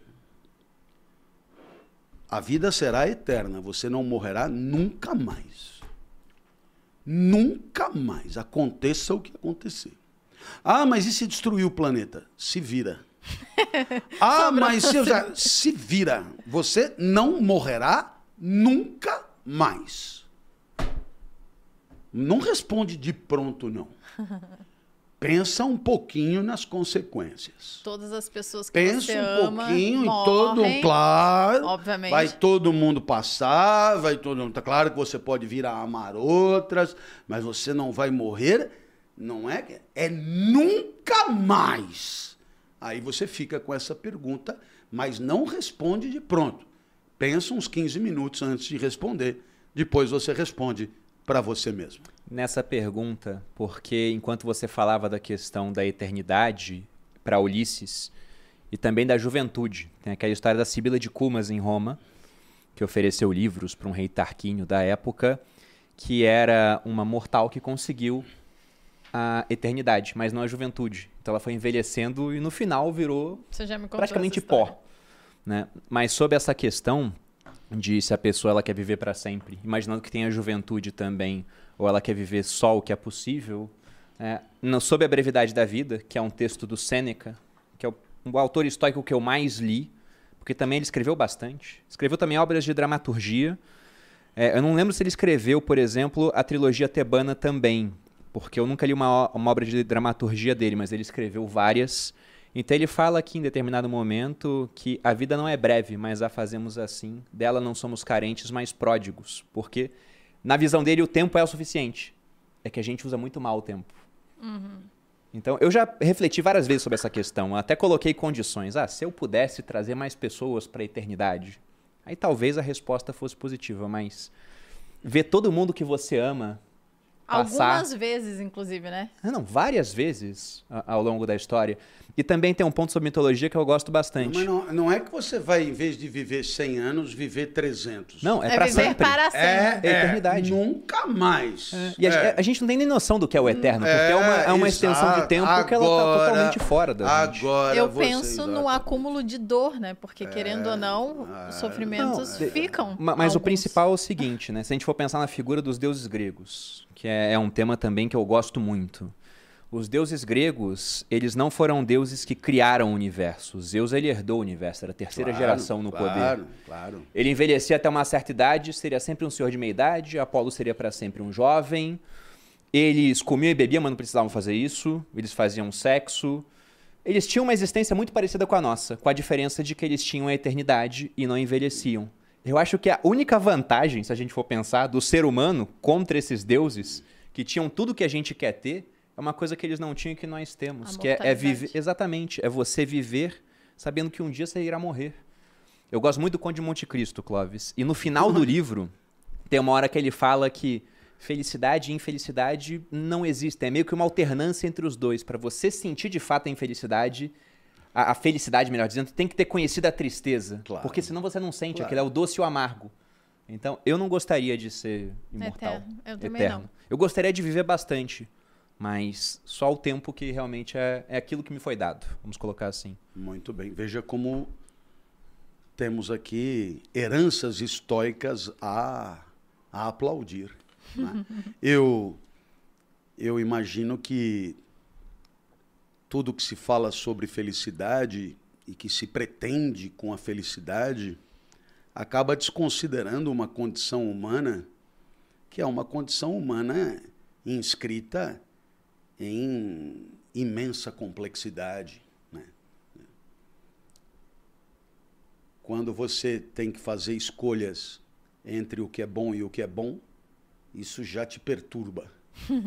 Agora, é muito pior quando a escolha entre o que é ruim e o que é ruim. Aí isso te perturba mais. Mas, E, portanto, a felicidade ela tem que ser pensada no interior das sinucas de bico, no interior das dificuldades, no, no interior da nossa condição, que é uma condição dilacerada, que é uma condição complicada, que é uma condição agônica, né? que é uma condição difícil. Então, evidentemente que é, a questão da mortalidade, da finitude, pelo menos, podia ser melhor resolvida. Né? E eu gosto muito, eu tava pensando aqui enquanto vocês falavam, que eu e o Bruno, a gente, a gente hoje, né, graças ao nosso trabalho e das circunstâncias todas, a gente acabou tendo uma onda de prosperidade, a gente está cada vez mais próspero. E às vezes acontece alguma coisa ruim, como a vida, né? A vida acontecendo. E aí eu e o Bruno, a gente sempre que isso acontece, alguma coisa ruim acontece, a gente se olha e fala: lembre-se que é mortal. É uma coisa que a gente sempre repete. Porque é como se a vida viesse e falasse: olha aí, ó. Você ainda tem, né? Ainda é mortal e ainda será, graças, né? Não, Então, é. a gente- é uma coisa que a gente sempre repete lá em casa. E é preciso entender que essa mortalidade se insere mesmo no interior da vida. Né? Quer dizer, aquela coisa de que, é, dado que tudo está em transformação o tempo inteiro, até mesmo as, as, as circunstanciais situações que vivemos, elas são passíveis de serem profundamente transformadas de uma hora para outra. Sim, com Portanto, um convite ao desfrute, ao regozijo, sem nenhuma expectativa de conservação de nada. Né? Não, e, e você falou isso. Tem uma frase do Sêneca, são três palavras. E eu repito constantemente nesses episódios. Inclusive, dizia- Clóvis, antes de você falar, o Bruno ama o Sêneca, né? E aí aqui no podcast a gente tem um momento Sêneca, que é ele sempre é, falando alguma frase Tem do- dois do caras que eu Sêneca, repito muito aqui, mas um deles é sempre a mesma frase. que, que é o Friedrich é o- August von Hayek, que é um economista austríaco, que é de que o conhecimento está disperso pela sociedade, né? Porque o mundo é muito complexo e uma cabeça, por mais inteligente que seja, não detém todas as respostas. E do Seneca eu tenho um, um acervo, porque eu já li bastante. Marco Aurélio é esse livro aqui, e como eu disse, é um livro que ele é, é desconexo. Ele escreveu para si mesmo. O Sêneca escrevia para os outros muitas vezes. São cartas, né? Cartas a Lucílio, por exemplo. Então, tem aqui, por exemplo, ah, três volumes do Cartas de um Estoico, do Sêneca. São 124 cartas sobre os mais diversos assuntos. Sobre aposentadoria, sobre negócios. O Sêneca era o homem mais rico da sua época. Tinha 300 milhões de denários de fortuna, né? Então ele fala bastante sobre vários assuntos. Mas a frase dele, que eu acho que é a mais icônica pra mim, é curtíssima, é Viver significa lutar. Isso é a vida. né? E a vida é assim, você tem que aceitar aquilo como é. Olha, talvez olha, não já, amando todas já as que eles partes, falaram né? tanto Mas- do Sêneca, que era muito rico, eu então vou falar do Epicteto, que era um escravo. Exatamente. E é você bacana. pode ler o manual de Epicteto. Que era estoico também. Que era histórico, claro. Ah, não. E assim, filosoficamente Riquíssimo. poderosíssimo, é. O Epicteto, o manual, naturalmente não foi ele que escreveu porque ele era analfabeto, mas os seus alunos que redigiram o manual Por isso o manual de Epicteto é o título, né? É, e não tem autor, né?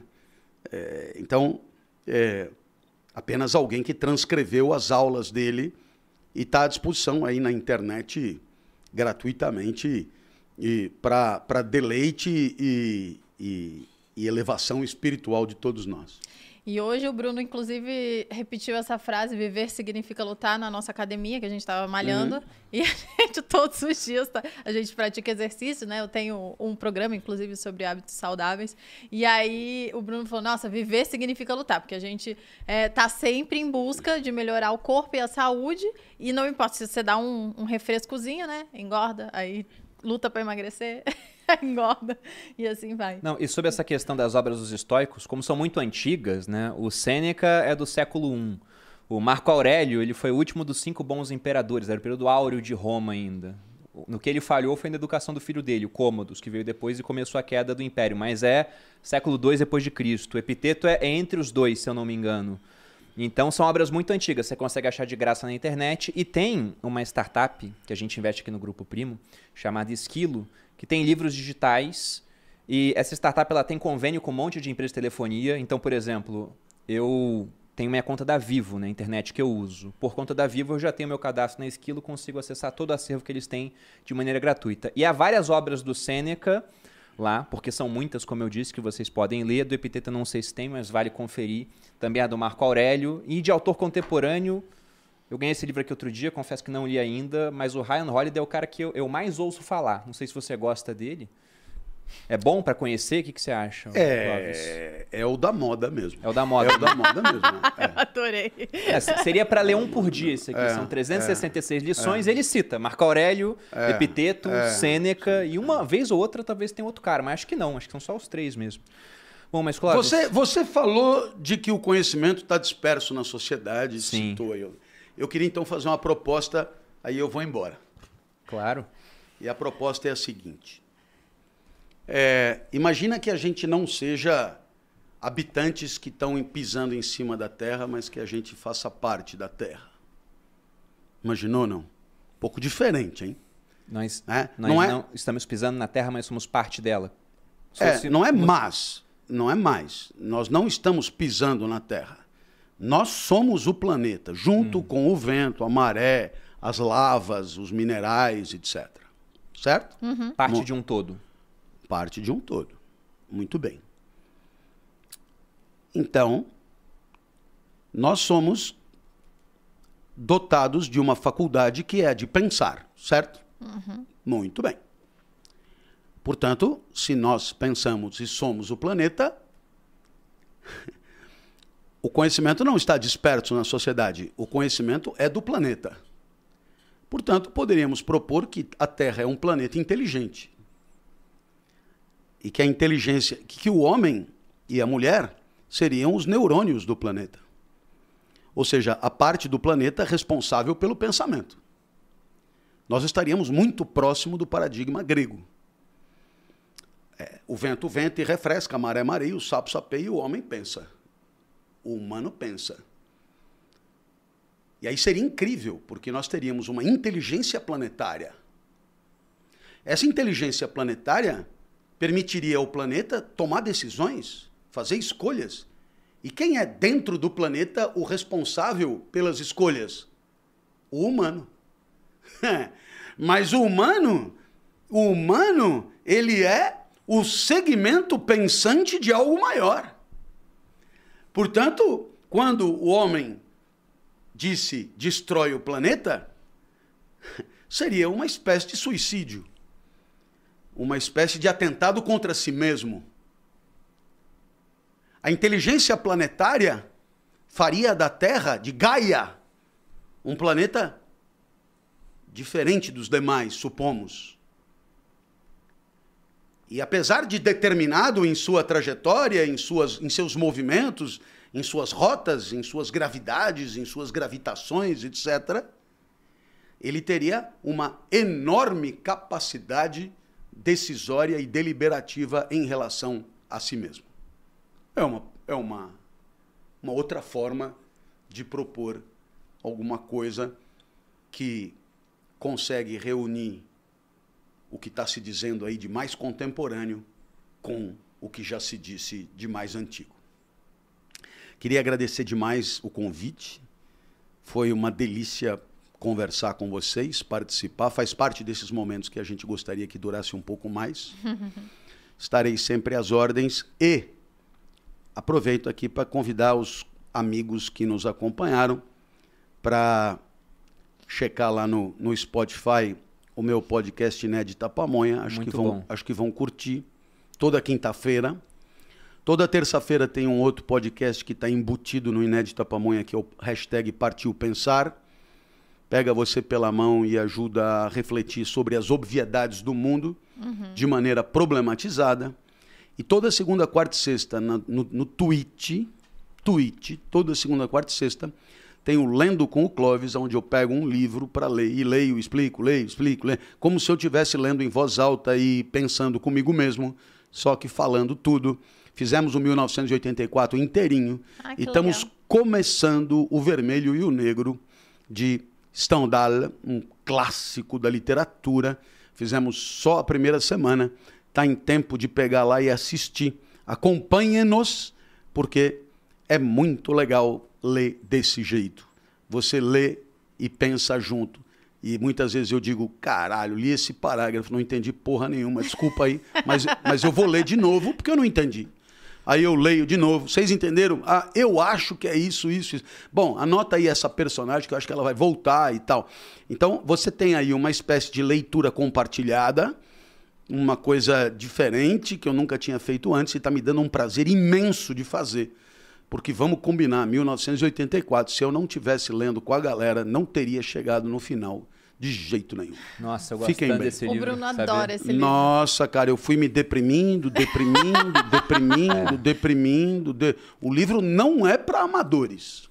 Não, é para amadores. E não tem um final feliz dando Não um, tem um mesmo. spoiler. Mas tem um pouco de realidade, ou muito, né? Ah, Não, sim. ah, sim, você Quando- sempre acha paralelos, Claro, né? Quando não tem um final feliz, tem muito de realidade. É, pois é, mas até usando uma frase do livro, você quer uma figura que ilustra bem o futuro, imagine um coturno pisando um rosto humano para sempre. Essa é a vibe de um 984. É, Nossa Senhora. Mas a gente tem um gosto parecido para leitura, porque você citou a trilogia tebana, eu tenho um clube do livro, foi o primeiro livro que a gente leu no clube esse ano. Inclusive, eu me orgulho de falar que esse livro, quando a gente lançou os 12 que seriam do Clube do Livro, ele foi parar em primeiro lá na Amazon. é uma Olha, obra de cinco olha. séculos antes de Cristo, né? Não, E então. não é muito comum, né? O então, clube do livro de vocês é muito potente. O meu Lendo com o Clóvis tem meia dúzia ali de loucos que me acompanham e é muito divertido. Mas se tiver mais meia dúzia, vai ser muito legal. Não, com com certeza. certeza o pessoal deve se. E tem alguma outra rede, Instagram, YouTube, que você queira divulgar, Clóvis? Ah, isso. Se procurar, acha. né? Tem, é, se procurar, acha. é. Bom, lá no Instagram, Bruno Underline Perini, eu fiz uma publicação do podcast. O Clóvis está marcado, vocês podem seguir ele por lá. E já fazendo o meu jabá e agradecendo aqui ao Clóvis também. Me sigam no YouTube, canal Você Mais Rico, vídeos sempre na segunda e na quarta, e aqui no podcast Os Sócios, semanalmente. Vocês podem me encontrar também no arroba Maluperini, lá no Instagram, ou no TikTok, em todas as redes. E também aqui no canal dos sócios, toda quinta-feira, meio-dia, a gente entra ao vivo, quase sempre. Meio-dia a gente entra ao vivo. Mas se inscreva no canal, inclusive, curta esse episódio que eu vi que vocês estão curtindo muito aí no, no, no chat. Então, é, curta aqui o episódio para ajudar a divulgar mais. E também se inscreva no canal se você ainda não é inscrito, porque de vez em quando a gente entra ao vivo em outros dias também. Aí você vai ser avisado. Bom, Clóvis deu 4.400 pessoas aqui no ao vivo. Nossa, coisa linda. Foi uma marca realmente Beijo muito interessante. para todos os 4.400. E aqui eu vou deixar uma pergunta no final, já num misto de um convite pro Clóvis para um próximo episódio, caso ele queira, né? E caso vocês também queiram, porque a gente falou brevemente do Nietzsche aqui, Nossa, porque Nietzsche é teve alguns difícil. conceitos estoicos, né, que acabavam batendo com certas ideias que ele tinha. E aí fica o questionamento para vocês. A gente falou sobre o eterno retorno. Tem uma frase do Nietzsche, se eu não me engano, tá em H é Ciência, onde ele diz, né, de maneira sintetizada: E se um mensageiro lhe dissesse que você teria que viver toda a sua vida de novo, e infinitas vezes mais, sem nada de novo nela, seria esse mensageiro um deus ou um demônio? Se fosse obrigado a repetir sua vida, seria bom ou seria ruim? No teu caso, Clóvis, Seria péssimo. seria péssimo? Péssimo. Eu acho que eu teria bons momentos para serem repetidos. Eu acho que no geral, No geral, bom. se alguém chegasse pra mim e desse essa mensagem, eu ia falar. Até agora. Foi bom. Até gostamos. agora, né? Mas o final importa mais do que o começo. Vamos ver o que vai acontecer. Clóvis, muito obrigado. Espero Valeu, que você volte aqui pra gente falar de nicho um dia. Show de bola, com certeza. É isso, gente. Obrigada. Beijos. Grande abraço. Até a próxima, pessoal. Beijos.